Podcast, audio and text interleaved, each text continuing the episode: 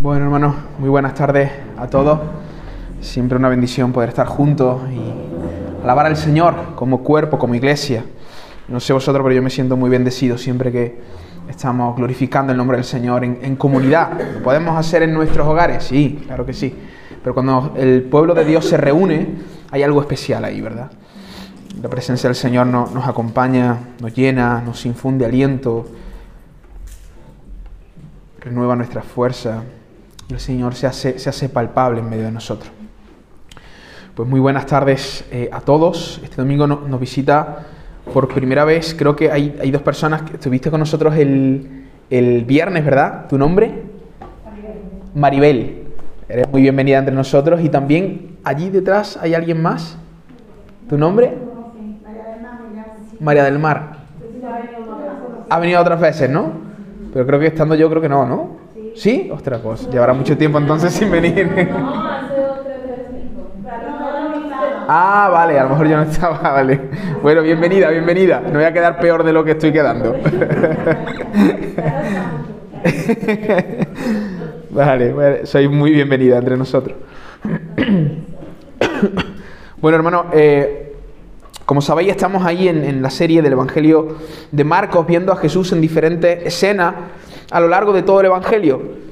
Eh, aqu- aquellos que no habéis escuchado el sermón de la semana pasada, sería bueno que lo pudieras es- escuchar para comprender eh, lo que vamos a estar predicando el día de hoy, porque es una continuación del sermón de la semana pasada. Estamos hablando de Jesús y el fin de los tiempos. Jesús y el fin de los tiempos.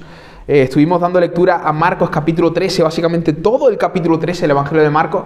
No sé si a lo largo de la semana habéis podido meditar un poquito en este, en este capítulo, no sé si habéis tenido la oportunidad de hacerlo. La idea era que lo hubierais hecho, que hubierais abierto vuestra Biblia ahí en Marcos 13 y hubierais leído Marcos 13. También dimos otros pasajes paralelos a esto, eh, Lucas 21, si no lo recuerdo mal, y, Mateo ah, 24.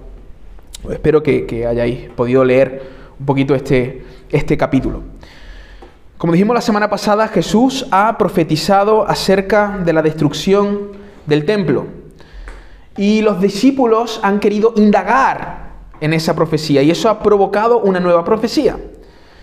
No solo acerca de la destrucción del templo, sino también del fin de los siglos y, la- y de la venida del Señor. Todo eso, todo el capítulo 13 básicamente eh, se produce dado a la indagación de los discípulos sobre el fin eh, de los tiempos, la destrucción del templo ah, y la venida del Señor. Ellos están preguntando cómo van a ser estas cosas y Jesús está respondiendo a esas preguntas.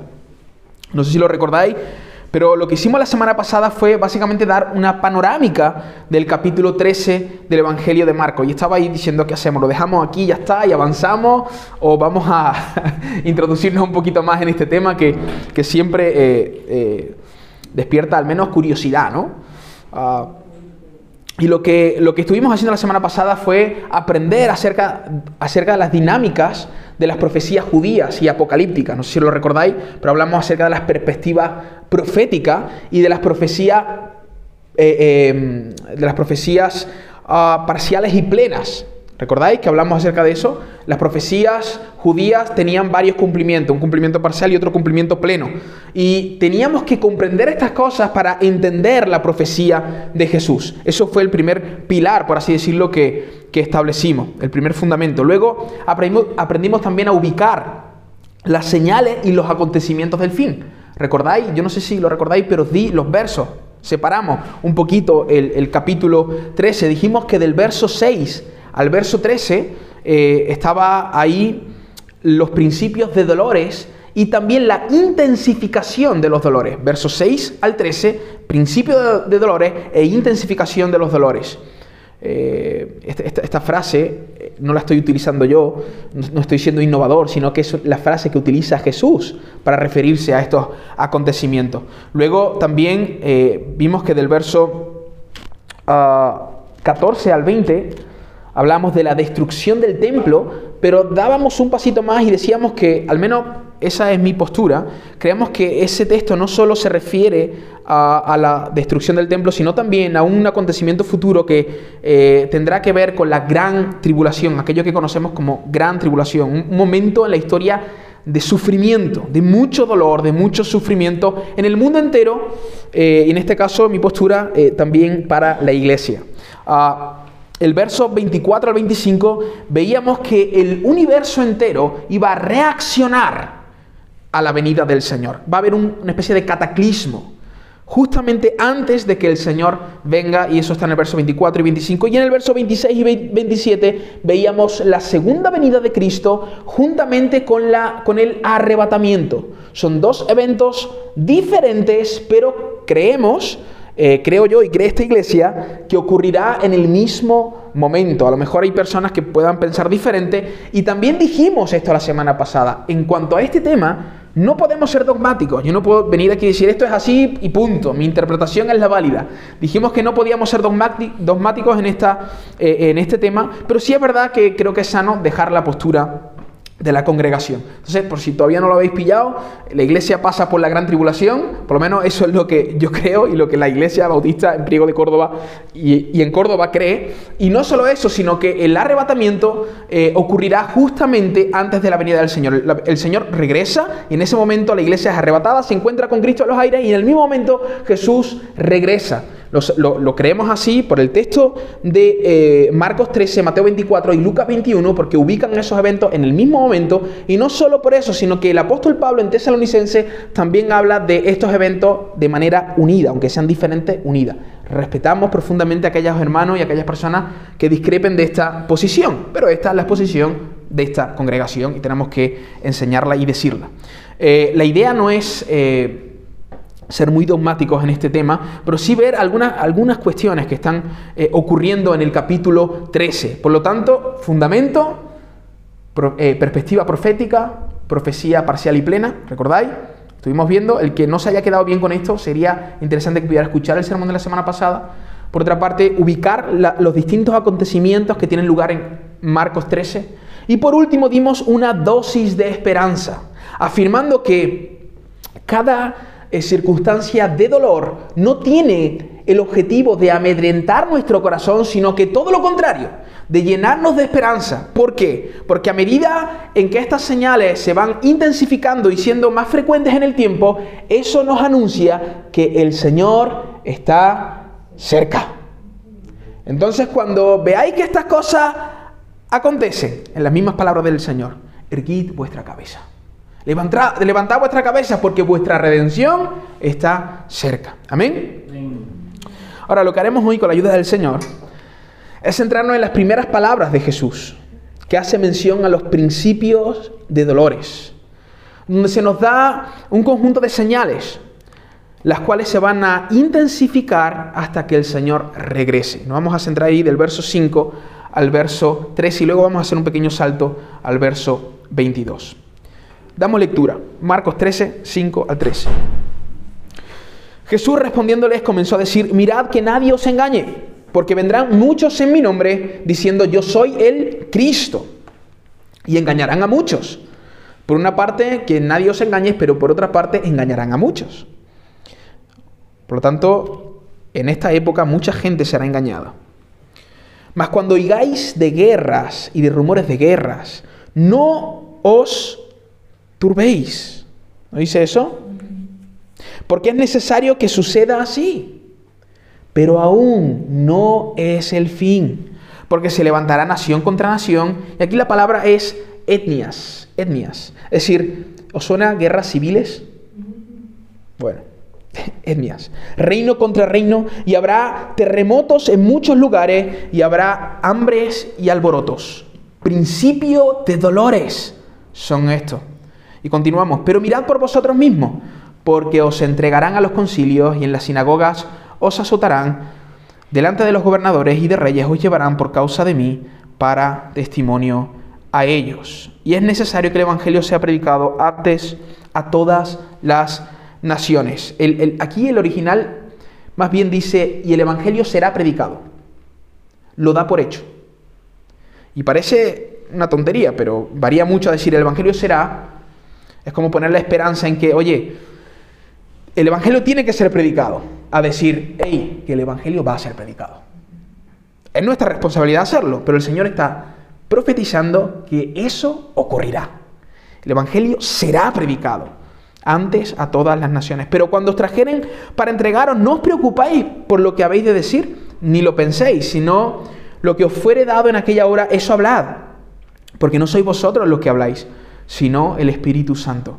Y el hermano entregará la muerte al hermano y el padre al hijo, y se levantarán los hijos contra los padres y los matarán. Y seréis aborrecidos de todos por causa de mi nombre. Mas el que persevere hasta el fin, éste será salvo. El verso 22, porque se levantarán falsos cristos y falsos profetas, más engaños, más engaños. Será una época de mucho engaño y harán señales y prodigios para engañar, si fuere posible, aún a los escogidos. Hasta ahí. Hermanos, este, el texto que acabamos de leer nos describe al menos cuatro señales o cuatro grupos de señales que tienen que ver con los principios de dolores, las cuales se van a intensificar desembocando en la gran tribulación, que precederá a la segunda venida del Señor. Ahora lo que haremos hoy es conocer esas señales, demostrar que esas señales se van a intensificar y saber cuál debe ser nuestra, nuestra actitud en medio de todas estas circunstancias. Amén. Eso es lo que vamos, es lo que vamos a hacer. ¿Hemos orado o no hemos orado? Me queda con la duda. Pues hacer una oración. Padre, ayúdanos, ayúdanos a comprender tu palabra. Ayúdanos, Señor, a, a entender todo lo que tú nos quisiste transmitir el día que te sentaste en el Monte de los Olivos y comenzaste a profetizar todos estos acontecimientos, Señor. Dios mío, que estas señales, que estas palabras puedan llevar a cabo el fin con la cual las dijiste, que es alentar nuestro corazón. Háblanos en esta tarde, Señor. Háblanos en esta noche. En tu nombre, Jesús. Amén. Y amén. Pues eso es lo que queremos hacer. Y yo voy a ir mirando el reloj siempre porque tengo la tendencia a pasarme y si no, cortamos y, luego otro día seguimos. Porque hay mucho aquí de lo que tenemos que hablar. Hermano, esta profecía, como dijimos la semana pasada, tiene cumplimientos parciales y plenos. Eh, algunas de las cosas que Jesús dijo ahí se han cumplido, otras aún no. Algunas cosas se han cumplido, otras aún no. Y eso es lo que vamos a hacer. Vamos a, ver cuáles son esos, eh, esos principios de dolores, que no es el fin, pero es el principio del fin.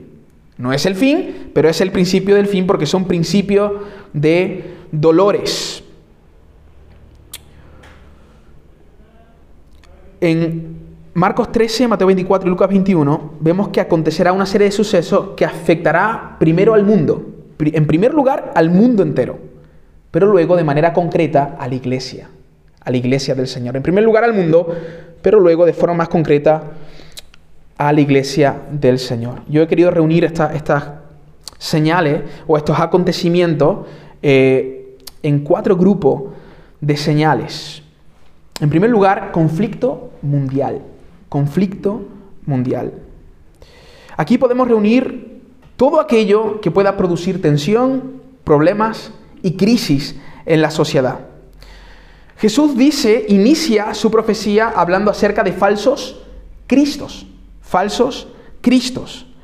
Habría rumores de guerra, guerra entre naciones y reinos, hambres y alborotos. Es interesante notar cómo todas estas cuestiones de crisis sociales está ligada al hecho de falsos cristos. Yo no sé si lo habéis pensado en algún momento. Porque a veces tendemos a pensar que falsos cristos está siempre relacionado a falsos maestros, personas que hablan de parte de Dios. Pero la idea aquí parece ser otra, no solo por el hecho de que estos falsos cristos están en relación a todas esas crisis sociales que, va a haber, que va a desembocar en guerra, crisis económica, pobreza, hambre y alboroto, sino porque la palabra Cristo eh, es la traducción de Mesías, es la traducción del griego de Mesías en hebreo, que significa rey, libertador, salvador.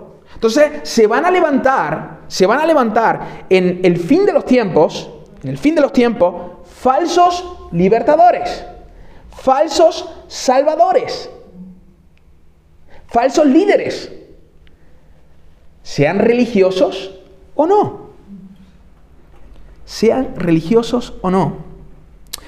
Entonces no solo pensemos en líderes religiosos, sino que también pensemos, y por qué no, en líderes políticos, los cuales ofrecen una falsa salvación a la población. Hermanos, a lo largo de la historia siempre se han levantado diversos Cristos, diversos Mesías, en los cuales la sociedad ha puesto su esperanza para obtener un bienestar, eh, un bien mayor. Sean guerreros, reyes, papas, revolucionarios, políticos, en fin, supuestos salvadores de la sociedad. Y hoy la situación mm, no es muy diferente. ¿Cuántos partidos políticos no hacen precisamente lo mismo? ¿Cuántos partidos políticos nos surgen de la nada ofreciendo? A veces escuchas ciertas propuestas políticas y, y tiene que ser muy torpe para creer en lo que te están diciendo. Básicamente es una utopía lo que te están ofreciendo. ¿Cuántos partidos políticos hoy no están haciendo eso? Prometiendo libertad de, pobreza, una sociedad más igualitaria y tantas cosas más. Pero ¿qué dice el Señor al respecto de los falsos cristos? Mirad, mirad que nadie os engañe. Porque hermanos, detrás de esas propuestas de un supuesto bienestar económico y social, que siempre son este, este clase, esta clase de propuestas, solemos encontrarnos siempre un sistema anticristo un sistema anticristo, un sistema que va en contra de Cristo y su palabra. Cuestiones como el aborto, la eutanasia, las leyes LGTBI que te van a privar de educar a tus propios hijos y otras cosas que atentan en contra de nuestros principios cristianos. Que no nos engañen. Que no nos engañen. No esperemos encontrar salvación plena, hermanos, de este lado de la eternidad. No pongas tu esperanza en un partido político, sea de derecha o sea de izquierda. Falsos Cristos, falsos libertadores. Falso. Falso. Es lo que está diciendo el Señor. Cuidado, cuidado que no os engañen.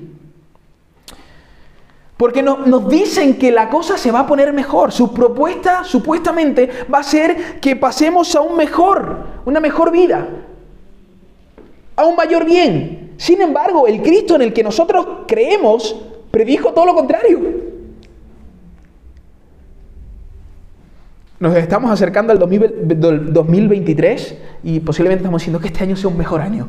Yo voy a ser un profeta del caos. Va a ser peor. Pero hombre, no digas eso. No, no, es que la Biblia lo dice. Las cosas se van a poner peores para nosotros. No, quiero ser el profeta malo, pero es que la Biblia dice eso. Y algunos, y algunos eh, eh, profetizan paz, paz. En el tiempo de Isaías, de Jeremías también era así, profetizaban paz, paz.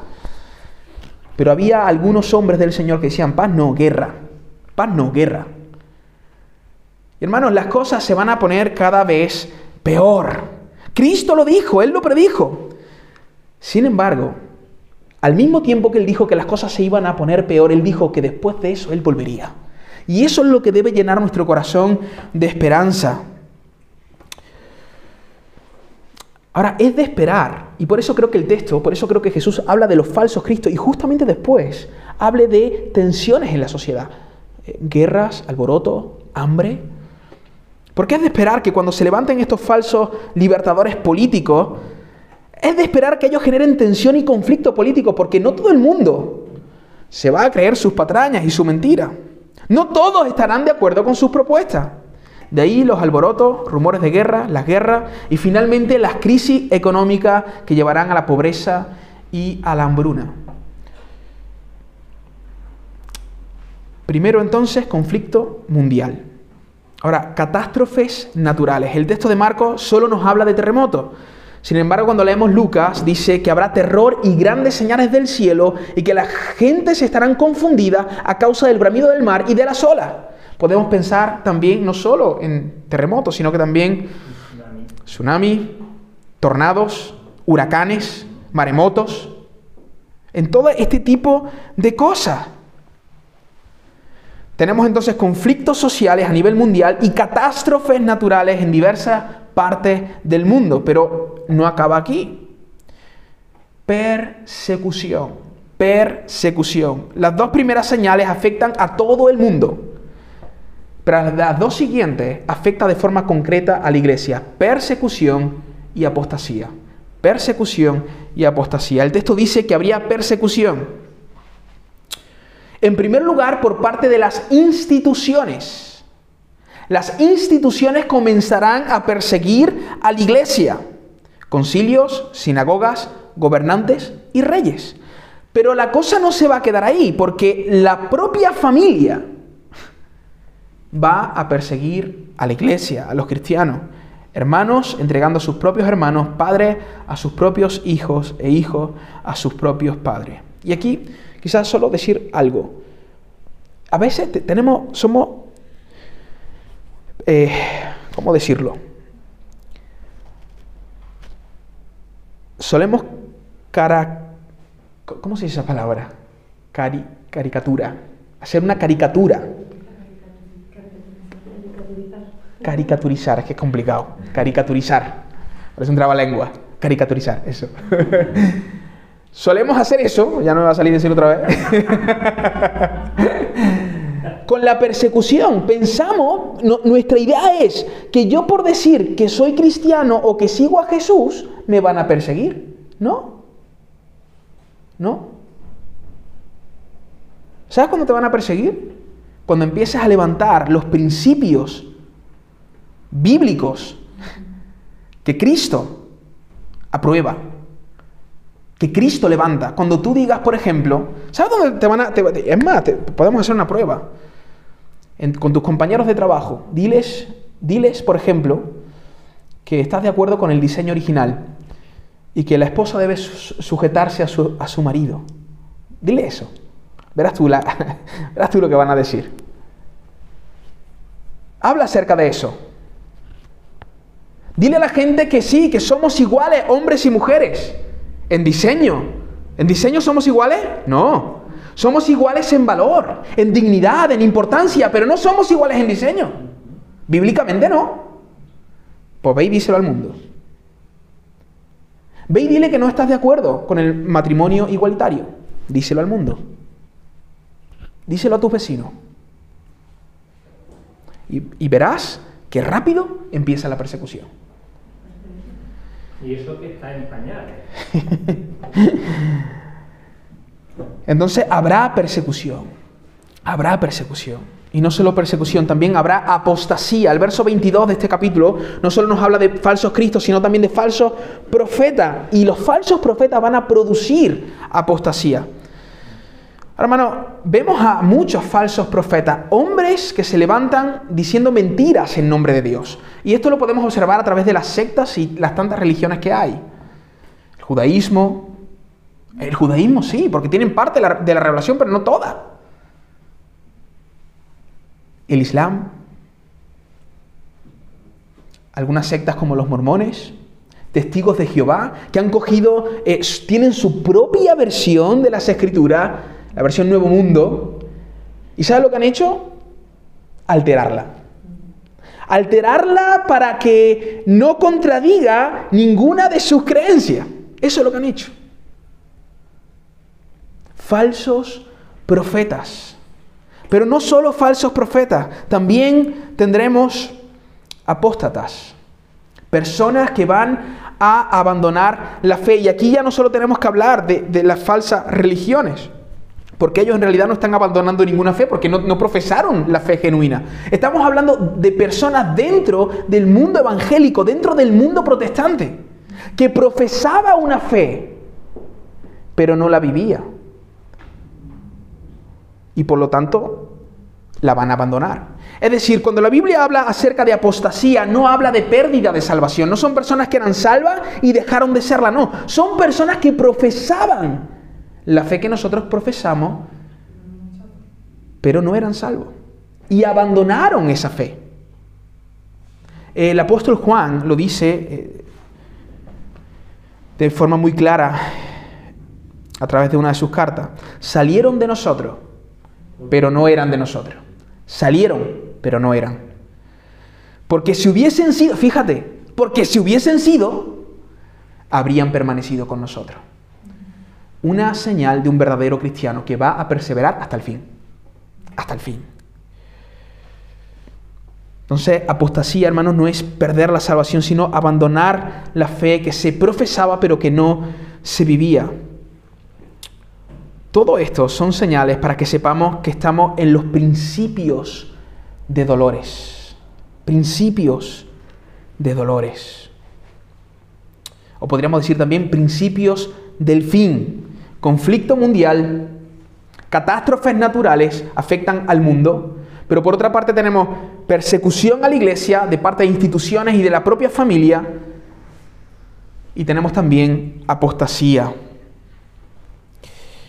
Quizás estás pensando, Nemías, vale, eh, si esas son las señales del fin de los tiempos, es que esas cosas que estás diciendo han pasado siempre. Siempre han pasado. siempre han ocurrido estas cosas, y es verdad. Pero ese argumento, hermano, no nos coloca fuera del fin de los tiempos, sino que nos coloca dentro. Nos coloca dentro. Como dijimos la semana pasada, el fin, del, fin de los tiempos lo, lo, va a inaugurar Jesús cuando asciende. A partir de ahí comienza el fin de los tiempos. Cristo vino, murió por nuestros pecados, resucitó al tercer día, estuvo, no sé si eran 40 días, no recuerdo bien, creo que son 40 días, eh, con los discípulos y luego Él asciende. En el momento que Jesús asciende, en ese momento comienza una nueva era, que es el fin de los tiempos. A partir de ahí, ¿cómo sabemos que ocurre a partir de ahí. Porque Jesús habla de estas señales como principios de dolores. Y cuando los discípulos comenzaron a ver estas señales, ellos empezaron a, comprender que estaban viviendo el fin de los tiempos. Varias profecías que están aquí se cumplieron inmediatamente cuando Jesús ascendió. Por ejemplo, hermano, Marcos 13:9 dice, mirad por vosotros mismos porque os entregarán a los concilios y en las sinagogas os azotarán, delante de los gobernadores y de reyes os llevarán por causa de mí para testimonio de ellos. Aquí hay señales de principios de dolores. Ahora, ¿quién experimentó estas señales? Los apóstoles, de forma muy clara. Hechos 4, ¿qué ocurrió? Pedro y Juan son arrestados. ¿Y qué ocurre con Pedro y Juan en Hechos capítulo 4? Son juzgados por un concilio. Hechos 5, Pedro y Juan ahora ya no son juzgados por un concilio, son azotados en la sinagoga. ¿Qué, cosa? Se está cumpliendo literalmente la palabra de Jesús. Hechos capítulo 12, el rey Herodes manda a asesinar a quién? A Jacobo, el líder de la iglesia. Hechos 24, Pablo es llevado preso. ¿Y qué ocurre cuando es llevado preso? Lo colocan delante del gobernador Félix. ¿Y qué hace Pablo? Testifica. ¿Y qué dijo Jesús? Os pondrán delante de gobernadores y reyes y os llevarán allí por causa de mí para testimonio de ellos. ¿Os estáis dando cuenta cómo estas cosas se cumplieron de forma literal en la vida de los apóstoles? Y Pablo no solo testificó con el gobernador Félix, sino que también lo hizo con el rey Agripa, gobernadores y reyes. Hermanos, los apóstoles entendían estar viviendo los últimos tiempos. Para los apóstoles era evidente que el Señor podía regresar porque ellos estaban en los últimos tiempos. Y déjame leerte dos textos para afirmar esto. Primera Tesalonicense. Ve conmigo a Primera Tesalonicenses capítulo 4.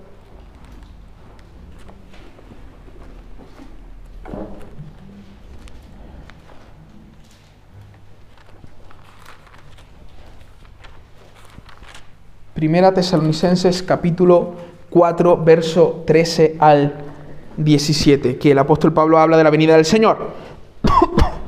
Fijad lo que dice el apóstol Pablo. ¿Lo tenéis?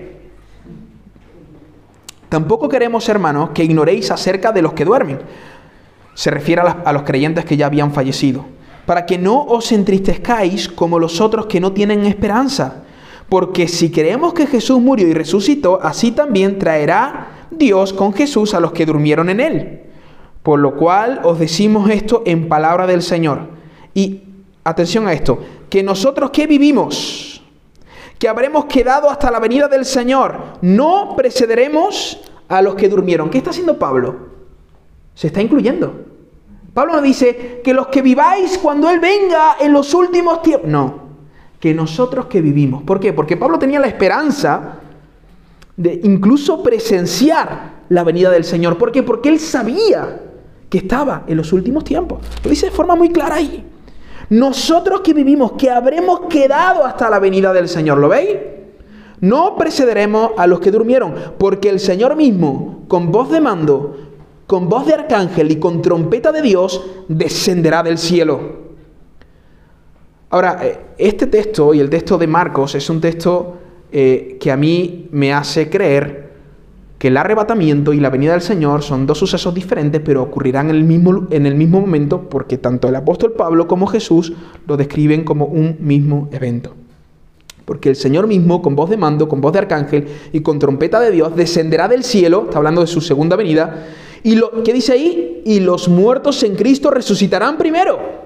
Luego nosotros, fijaros, otra vez Pablo se incluye. Luego nosotros, los que vivimos, los que hayamos quedado, ¿qué dice? Seremos arrebatados juntamente con ellos en las nubes para recibir al Señor en el aire y así estaremos siempre con el Señor. Muy claro. Para el apóstol Pablo, su época era el fin de los tiempos. Pero no solo para, para el apóstol Pablo, de manera aún más clara para el apóstol Juan. Primera de Juan capítulo 2, verso 18.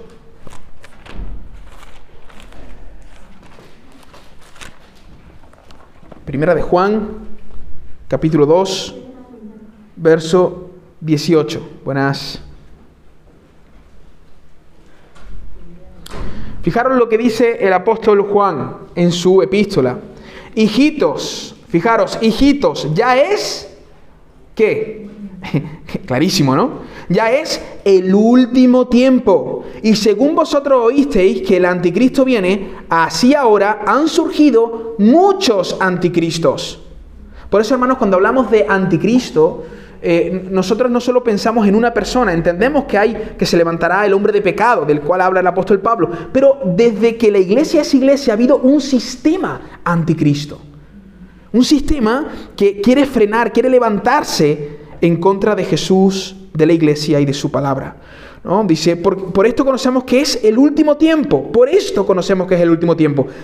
Salieron de nosotros, pero no eran de nosotros porque si hubiesen sido... Bueno, y ahí empieza a hablar acerca de la apostasía de aquellos que abandonaron la fe. Y de esa manera Juan entiende e interpreta que él está viviendo el último tiempo. Tenemos entonces al apóstol Pablo en Tesalonicenses y a Juan en la primera epístola. Ahora bien, y ahora vamos a la segunda parte. Señales, ¿están ahí? Jesús no solo dijo que estas cosas ocurrirían en el principio del fin, sino que todas estas cosas, recordad, conflicto mundial, guerra, rumores de guerra, hambre, alborotos, catástrofes naturales, ¿vale? Conflicto mundial, catástrofes naturales, tsunamis, maremotos, terremotos, huracanes, tornados, persecución y apostasía. Estas cuatro cosas. Jesús no solo dijo que esto serían principios de dolores, sino que además entendemos por la ilustración que él hace de principios de dolores, creemos que estas cosas van a ir intensificándose. Van a ir intensificándose. Estamos en los últimos tiempos y el apóstol Pablo y el apóstol Juan estaban en los últimos tiempos, llevamos ya dos mil años en los últimos tiempos. Sin embargo, creemos que todas estas cosas se están intensificando. ¿Por qué? Porque Jesús habló de dolores de parto, principios de dolores. Y, esta palabra, principio de dolores, profecías de Ezequiel, de Ezequiel y de Jeremías utilizan este mismo lenguaje cuando ah, ellos realizan profecías apocalípticas. Hablan también del parto. Es más, el apóstol Pablo a los romanos, recordáis un texto, creo que está en Romanos 8, que él dice que eh, la creación gime. ¿Recordáis? ¿Gime cómo? Con dolores de parto. ¿Esperando qué? La manifestación de los hijos de Dios. ¿A qué se refiere eso? Que, nosotros como iglesia seamos glorificados, seamos perfeccionados y que Cristo venga. ¿Veis? Este, dolores de parto habla acerca de eso. Principios de dolores, pero luego una intensificación. Son señales que se van a ir intensificando. Se van a ir intensificando. Van a ser cada vez más fuertes y más frecuentes. Y lo, y lo entendemos por esta por este, eh, estas palabras que utilizó Jesús, principio de dolores. Pero no solo por las palabras que utilizó Jesús, hermano, sino también porque cuando miramos a la historia, cuando vemos la historia, nos damos cuenta que en estos últimos 100 años, todas estas señales se han intensificado inmensamente. Inmensamente. Déjame darte solo algunos datos para que puedas comprobarlo y veas que no soy un charlatán. Es verdad, siempre ha habido guerra, siempre ha habido crisis económica que han llevado a la sociedad a la pobreza y a la hambruna, pero nunca ha habido tantas guerras como en estos últimos años. En, un artículo publicado por ACNUR, que es eh, eh, la agencia que pertenece a la ONU, que se dedica a los refugiados, a dar asistencia a los refugiados, ellos nos informan de los conflictos bélicos más graves de la historia. Afganistán, Siria, los Balcanes, Irak, Vietnam y, como no, la Primera y Segunda Guerra Mundial. La última, la que más muertos ha dejado en la historia. La más sangrienta de toda la historia. Supuestamente esta asociación se creó en la Segunda Guerra Mundial de manera... Eh, eh, ¿cómo, se dice? Eh, se me ha ido la palabra ahora mismo. Ah, se creó por un tiempo. La idea no era que esa, que esa asociación permaneciera en el tiempo. Era simplemente para ayudar a los afectados por la Segunda Guerra Mundial. ¿Qué ocurrió? Que desde entonces no han parado. Porque desde la Segunda Guerra Mundial han habido más guerras que nunca. Más guerras que nunca. 70 años llevan ya funcionando. Y esta asociación nos habla de más de 65 millones de refugiados en 75 años. 65 millones de refugiados, más gente que en España.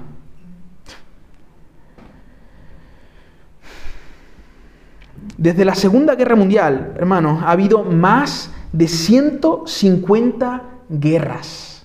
Más de 150 guerras dejando una mortandad de 25 millones de personas. Esto en menos de 100 años. 25 millones de personas. En cuanto a la pobreza y la hambruna, un artículo del periódico digital La Información, el mundo cada vez pasa más hambre, así se titulaba el artículo, y nos informa sobre 25 mil muertes todos los días. 25.000 muertes todos los días por cuestiones relacionadas con el hambre. Nos espantábamos cuando veíamos los datos del COVID. Pero esto lleva así bastantes años. 25.000 muertos todos los días. Supuestamente se cree que en 2025 habrá la mayor hambre de toda la historia. Se avecinan tiempos muy difíciles, muy duros. Hermano, es evidente, es evidente que estas señales se están intensificando. Catástrofes naturales. El periódico El Español nos informa sobre 6.681 desastres naturales relacionados con el clima en las dos primeras décadas del siglo XXI. Ha subido un 80% más que en el siglo XX. Un 80% más que en el siglo pasado. Solo en estos 22 eh, años, más de 4.200 millones de personas han sido afectadas por desastres naturales. Se habla del tsunami en el, océano, en el Océano Índico de 2004, seguramente lo recordaréis, el terremoto en Haití, 2010, y el ciclón en Nargis, en 2008, que mató a 138.000 personas en 20 años. Todas estas cosas ocurriendo en apenas 20 años. Persecución. A veces hablamos de Nerón y de lo que él hizo. Pero hermano, Nerón quedó en la historia. Nerón quedó en la historia. Nunca ha habido más persecución como en estas últimas décadas. 30, 40 décadas. Más de 300, escucha bien, 360 millones de cristianos son perseguidos en el mundo. ¿Cuántas Españas son eso? 360 millones de, cristianos, hermano. Patrick Víctor, que es el director de Puertas Abiertas, seguramente conocéis este ministerio, eh, de Francia y Bélgica, él afirma que la persecución ha alcanzado un nivel récord en el mundo. Nunca antes el cristianismo ha sido tan perseguido como en esta época. ¿Y qué diremos de la apostasía? ¿Qué diremos de las personas que están abandonando la fe? Había un artículo eh, de una revista de Estados Unidos que decía eh, que nunca ha habido tantos evangélicos que se profesan como ex evangélicos. nunca ha habido tantos pastores dejando el ministerio y dejando la fe. Supuestos pastores, supuestos cristianos. Apostasía, apostasía. Y bueno, eh, estas personas, por lo menos dicen, yo ya no creo en Jesús, yo ya no creo en Cristo, yo no creo en el Cristo de la Biblia. Pero ¿y qué diremos de todas estas iglesias que afirman ser creyentes, que, que dicen ser nuestros hermanos, pero niegan las doctrinas fundamentales del cristianismo? ¿Qué diremos de ellos? ¿Qué diremos de estos Cash Luna, Maldonado y compañía, que los quieren vender la fe? ¿Qué diremos de todas estas personas? ¿Qué diremos de la teología liberal? Que está afectando los seminarios en España. Cash Luna, Maldonado, ellos son de, esa línea. Yo estuve hace poco en, Brasil, en Brasil, no sé si lo sabíais, pero se ha reconstruido literalmente el templo de Salomón. El templo de Salomón, un espectáculo. Allí, en medio de la ciudad, de una ciudad que es un monstruo como São Paulo. ¿Y quién lo ha construido? ¿Cómo lo han construido? Edir Macedo, un gran manipulador. ¿Habéis escuchado la, secta Iglesia Universal del Reino de Dios? O aquí en España más conocido como Deje de Sufrir. ¿No lo habéis escuchado? Este hombre es súper conocido en Latinoamérica. Es muy conocido. Ellos han mezclado, han hecho una especie de sincretismo entre el judaísmo y el cristianismo. Y, yo fui por una calle en São Paulo donde supuestamente eran ah, la calle más conocida porque había un montón de cuestiones evangélicas y allí, ¿sabéis lo que vendían? Aceite para sanarte de enfermedad, aceite para el amor. Me acordé de Loida, digo, voy a llevarle un... es broma. Pero, pero sí, eh, había cosas, barbaridades, dice, pero ¿esto, ¿esto qué es? Aceite para no sé qué, aceite para no sé cuánto, y, allí vendiéndolo, una, una locura, una locura. Y que si vendían ramas para no sé qué, y que Aquello, digo, ¿esto, ¿esto qué es? Brujería pura. Brujería pura. Sincretismo allí, una... Hermano, apostasía, apostasía. Nunca ha habido tanta apostasía en la historia como lo hay hoy. Nunca, nunca. Y esto irá a más y más y más. Hablamos antes, ¿no? De la teología liberal. Aquí en España ya hay iglesias, iglesias que están eh, eh, casando a personas homosexuales. Aquí en España, ya no tienes, no tienes que ir por ahí. No quiero dar nombre de ninguna institución, pero ya lo están haciendo. Iglesias históricas en España, históricas en España, que están casando a, personas homosexuales. Ya mismo estarán ordenándolos al pastorado. En Brasil ya está ocurriendo eso, en Estados Unidos ya está ocurriendo eso. Apostasía, hermano. Personas que están abandonando la fe. Sin lugar a dudas, los principios de dolores se están intensificando. El que no lo quiera ver está ciego. No sé si lo dije la, semana pasada, pero lo dije o no. Que fuimos al médico con Estela, decirme si lo dije, y, y el médico nos atendió, fue muy amable, hará una tres, cuatro semanas más o menos eh, porque había algunas alteraciones en, su, en sus analíticas y el médico, muy, la verdad que muy agradable, dijo, hay que ver que, que ahora tratan el parto como si fuera una enfermedad. Cualquier cosa, eh, están aquí, tenéis que hacer un montón de exámenes, antes no era así. Que no, hombre, que el parto no es una enfermedad, que es un estado de salud, nos decía. Y yo me, yo me quedé pensando en eso y dije, ¿qué cosa? Creo que nosotros con el fin de los tiempos y las señales del fin, hacemos básicamente lo mismo. Estas cuestiones que deberían de producirnos alegría, felicidad, porque nuestra redención se acerca, lo que hace es producir miedo en nuestro corazón, temor. Tratamos el fin de los tiempos como si fuera una enfermedad para los creyentes. No, no, no, no lo es, es un parto. Y la cosa se va a ir poniendo difícil, dura. Las cosas se van a apretar cada vez más. Pero hermano, eso anuncia que nuestra redención está cerca. Eso anuncia que el Señor Jesús está cerca. Las embarazadas saben muy bien eso. Están ahí sufriendo y se va intensificando cada vez más, más. Y hay dolor, pero hay ilusión, hay alegría. Y cuando el bebé nace, después de hacer ese esfuerzo brutal que hacen, nosotros lo único que podemos es dejarle nuestra mano para que aprieten y aprieten y aprieten. Es lo más que podemos hacer por ella y orar, Señor, ayúdala. Pero cuando nace esa criatura bella, entonces se va el dolor. Bueno, el dolor no se va.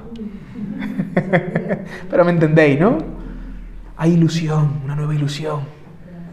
Bueno, eh, Jesús utiliza esta ilustración para darnos a entender algo, ¿no? De forma literal. En nuestro caso sí que se irá el dolor. Literalmente, se irá el dolor, hermano. Hemos visto las señales, hemos visto cómo estas señales se están intensificando, pero veamos una última cosa y terminamos. Nuestra actitud en todo esto. ¿Cuál debe ser nuestra actitud en todo esto?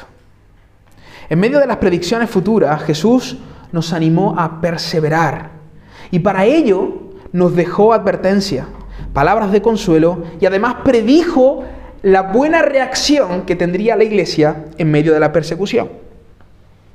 Lo primero que dice el Señor es, mirad que nadie os engañe. Mirad que nadie os engañe. Cuidado. Hermanos, para los últimos tiempos necesitamos, para el tiempo del fin necesitamos una iglesia del fin. Una iglesia con una doctrina robusta. Una iglesia pensante. Con una fe sana. Y esa fe sana solo puede venir cuando nosotros nos profundizamos en las escrituras. Lo hemos dicho muchas veces. Sabemos que un billete es falso cuando ponemos al lado del billete falso el billete verdadero. Y entonces nos damos cuenta que el billete falso es falso. Muchos creyentes son engañados porque no conocen la verdad, porque no están nutridos con la verdad. En los últimos tiempos quedarán de pie los creyentes que estén llenos de la palabra del Señor, que tengan una fe robusta, que atesoren la palabra del Señor en su corazón. Esos son los creyentes que van a quedar de pie al final, hermano. Eso. Mirad, que nadie os engañe, que nadie os engañe. Es tiempo de nutrirnos con la palabra del Señor. Siempre ha sido tiempo de eso. Y ahora más que nunca. Ahora más que nunca. ¿Por qué? Porque las cosas se van a poner difíciles. Las cosas se van a poner cada vez más difíciles. Por lo tanto, nútrete con la palabra del Señor. Llénate de la palabra del Señor. No falte a los estudios bíblicos. Ven, participa, disfruta, lee las escrituras, escribe aquellas cosas que no entiendas, pregunta. Aquí estamos para eso, para servir a la iglesia, para ayudar a la iglesia. Esa es la idea. Por lo tanto, la, la, advertencia es, mirad que nadie os engañe, pero el Señor no solo dejó una advertencia, sino que también dejó una palabra de consuelo. Fijad lo, mirad lo que dice muy rápido. Marcos 13. Marcos 13, 11. Pero cuando os trajeren para entregaros, no os preocupéis por lo que habéis de decir ni lo penséis, sino que, sino lo que os fuere dado en aquella hora, eso hablad, porque no sois vosotros los que habláis, sino el Espíritu santo. Este texto a veces se ha malinterpretado y algunos han dicho, bueno, no tengo que prepararme para predicar. El Señor me dio la revelación ahí en el momento. Y, obviamente Jesús no está diciendo eso. El Señor no bendice a los holgazanes ni a los perezosos. Está hablando en un contexto de persecución. Tranquilo. ¿Qué quiere decir esto? El Espíritu Santo dará palabra. Jesús básicamente está diciendo, tranquilo, yo estaré con vosotros. Yo estaré allí. Mi espíritu estará allí. Hermano, no estamos solos. Jesús dijo, yo me voy, pero os dejaré un consolador, el Espíritu de verdad. Él estará con vosotros todos los días. Es más, el Señor dijo, he aquí, yo estoy con vosotros todos los días hasta el fin de los siglos. El Señor prometió estar con nosotros, hermano. Y Él va a estar. Y eso nos debe de dar consuelo. En el momento de, dolor, de, dolores, en el momento de sufrimiento, en el momento del caos, el Señor estará con nosotros. Y eso debe consolar nuestro corazón. Y por último, el Señor también profetiza acerca de la buena reacción que tendrá la iglesia, porque Él dice que el Evangelio será predicado todo el mundo. ¿Y quién va a predicar el Evangelio? ¿Los ángeles? ¿Las piedras? La iglesia. La iglesia, hermano. La iglesia. Está demostrado históricamente que en los momentos de más persecución ha sido cuando la iglesia más se ha levantado y más ha predicado el reino de los cielos.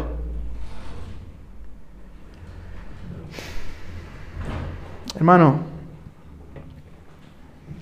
perseverar hasta el fin es sinónimo de estar en misión. Si tú eh, algunos creyentes piensan en el fin y están pensando, y como interpretan mal las escrituras, están pensando en lo que ocurrió en el año 70. Tengo que buscar una montaña, una casa en una cueva, para esconderme, para que no me maten y para sobrevivir. No, querido, tu misión no es esa. Tu misión es proclamar el Evangelio. Esa es tu misión. No es esconderte. Es proclamar el Evangelio del Señor Jesucristo. Esa es tu misión. Esa es tu misión. Sí, ellos corrieron a las cuevas porque el Señor se los dijo en aquel momento, tenían que hacer eso. Pero cuando nosotros veamos que las cosas se ponen difíciles, prediquemos, anunciemos que Cristo viene, anunciemos que hay perdón de pecados, que hay, que hay salvación, que hay gracia para todo aquel que se arrepiente. Anunciemos. Hermanos, que nosotros no solo podamos esperar el fin, sino tener el carácter de la iglesia del fin. Una iglesia doctrinalmente robusta, con una confianza profunda en Dios y entregada a la misión. Esa, esa será la iglesia que va a perseverar hasta el fin. Esa, esa. Amén. Amén.